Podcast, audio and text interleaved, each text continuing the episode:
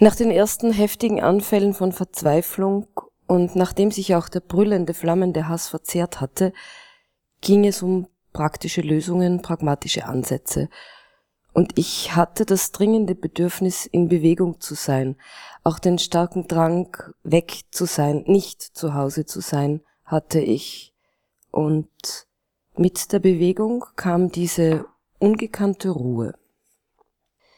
Ich ging viel spazieren. Der Frühling galoppierte gerade ins Land mit wehenden Standarten aus viel zu üppigen Blütengarben, zu süßen Düften, zahllosen Schildknappen, ausnahmslos als schwirrendes Insektenvolk getarnt und dem ganzen Kokolores, der einen unter besonderen Umständen sehr verzweifelt machen kann. Ich war die heitere Gelassenheit persönlich inspizierte die Bollwerke der plastisch gewordenen Irrtümer, die sich in Form eines Musterdorfes prostituierten, in welchem alle Häuser ein Schild am Gartenzaun hatten, das in grellem Neon trotzig brüllte, hier wohnen glückliche Kleinfamilien. Ich lächelte, heiter, gelassen, trieb eher zufällig am Eingang des Gebäudes vorbei. Kriminalmuseum? Interessant.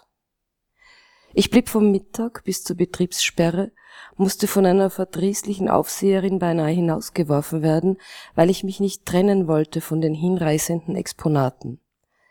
Mein Lieblingsobjekt war sofort der vergiftete Apfelstrudel geworden, der da in weltvergessener Schrumpeligkeit vor sich hinmoderte. Rattengift statt Staubzucker. Auch wenn er samt seinen letalen Folgen ein ödes Klischee bediente, denn natürlich hatte eine Frau auf diese Weise für die ultimative Verabschiedung ihres Gatten gesorgt, gefiel mir der Strudel als Installation. Die Ausführung der Tat, und diesen Vorwurf konnte ich der lieben Mörderin nicht ersparen, war allerdings eine elende Stümperei gewesen. Trotz Erreichen des Ziels kein Triumph. Entdeckt, überführt, hingerichtet. Ein Jammer. Schade auch, dass die vergilbte mit Schreibmaschine fehlerhaft getippte Legende am Schaukasten nur dürre Daten und keine Hintergrundgeschichte hergab, die hätte mich wirklich interessiert. Keinen Augenblick zweifelte ich nämlich daran, dass das Opfer seine letzte Mehlspeis ganz und gar verdient hatte. Komm, süßer Tod, dürfte schon länger ein beliebtes und poetisches Motiv sein. Der einzige Raum in den Gefilden dieses wirklich beeindruckenden Museums, der mir irgendwie Unbehagen bereitete, war jener, in dem die Utensilien des letzten österreichischen Scharfrichters aus und aufgestellt waren. Die historische Bedeutung jener heimischen Guillotine, die auch noch nach 1945 scharf im Geschäft war, wollte mir nicht so recht eingängig werden erschreckend, wie spät hierzulande die Todesstrafe abgeschafft worden ist. Trotz einer unangenehmen Anflügelung kalten Hauchs verließ ich das Museum, wie soll ich sagen, nun ja, inspiriert und auch irgendwie belustigt. Rundum zufrieden stieg ich am nächsten Tag in mein Cabrio, öffnete das Verdeck, lud den Frühling ein, mit mir zu fahren und dröhnte mir Born to be Wild gezählte siebenmal hintereinander um die Ohren. Dann wechselte ich die Drehzahl des Motors und die CD, stieg auf ruhigere Klänge um, ließ eine köstliche Sentimentalität aufkeimen, spielte meine Lieblingsschnulzen ohne Hemmungen. Vor dem Zwischenstopp in Linz konnte ich kichernd und grinsend nicht mehr an mich halten und legte den Trauermarsch von Chopin auf. Der Besuch in der exklusiven kleinen Boutique, die ich von früheren Besuchen kannte, hätte ich auch kürzer halten können. Aber ich hatte Schwierigkeiten, mich zwischen dem knappen Kostüm und dem fließenden Bodenlangen zu entscheiden, und die Wahl des Hütchens mit Schleier war eine Tortur von den Schuhen ganz zu schweigen. Die einzige Entscheidung, die außer Frage stand, war die Farbe. Schwarz steht mir. Für die Strecke Linz-Wien ließ ich es dann ganz ruhig laufen, Ich hatte zu Hause angerufen, um mich anzukündigen, damit nur ja nichts schief ging, nicht im letzten Augenblick. Eine peinliche Inflagranti-Situation war das Letzte, das ich jetzt brauchen konnte. Szenen, Geständnisse, Blabla und Blödsinn.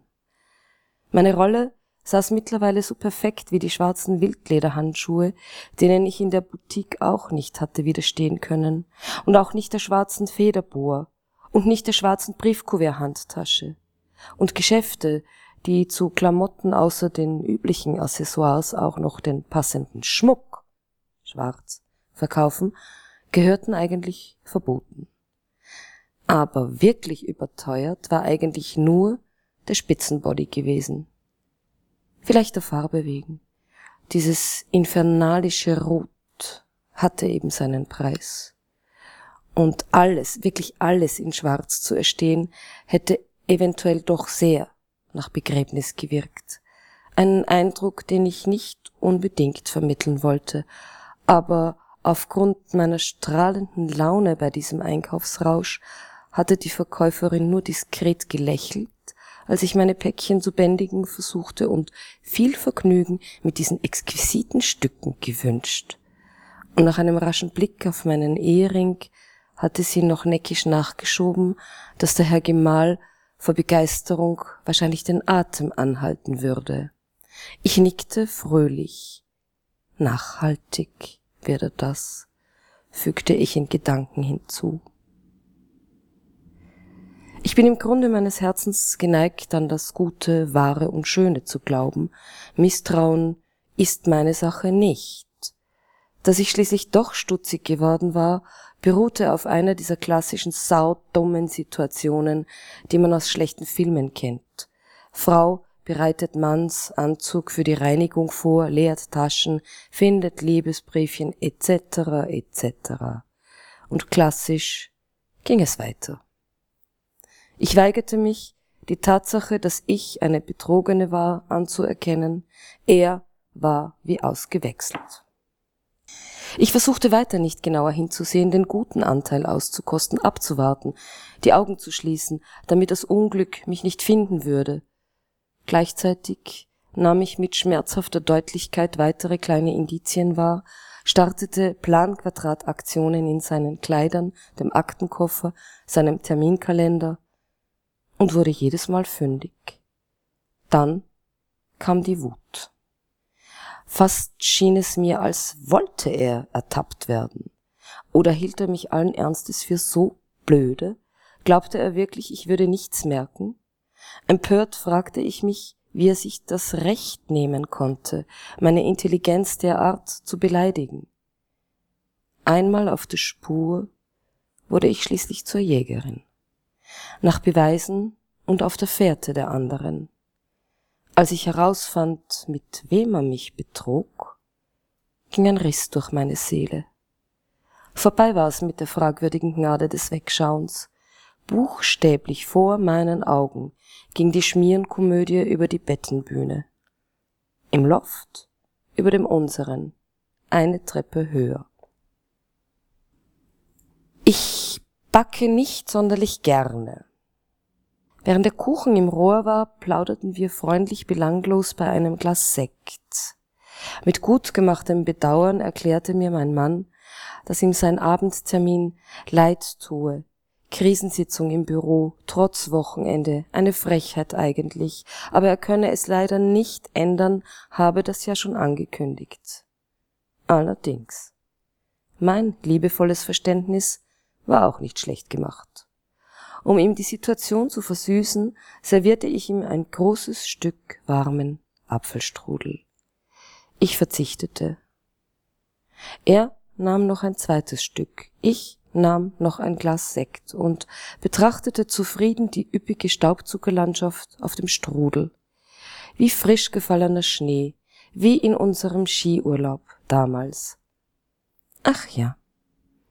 Ich betrachtete meinen Ehemann. Er hatte etwas abgenommen in letzter Zeit. Ein guter Hahn wird nicht fett. Ich nötigte ihm noch ein drittes Stück Kuchen auf.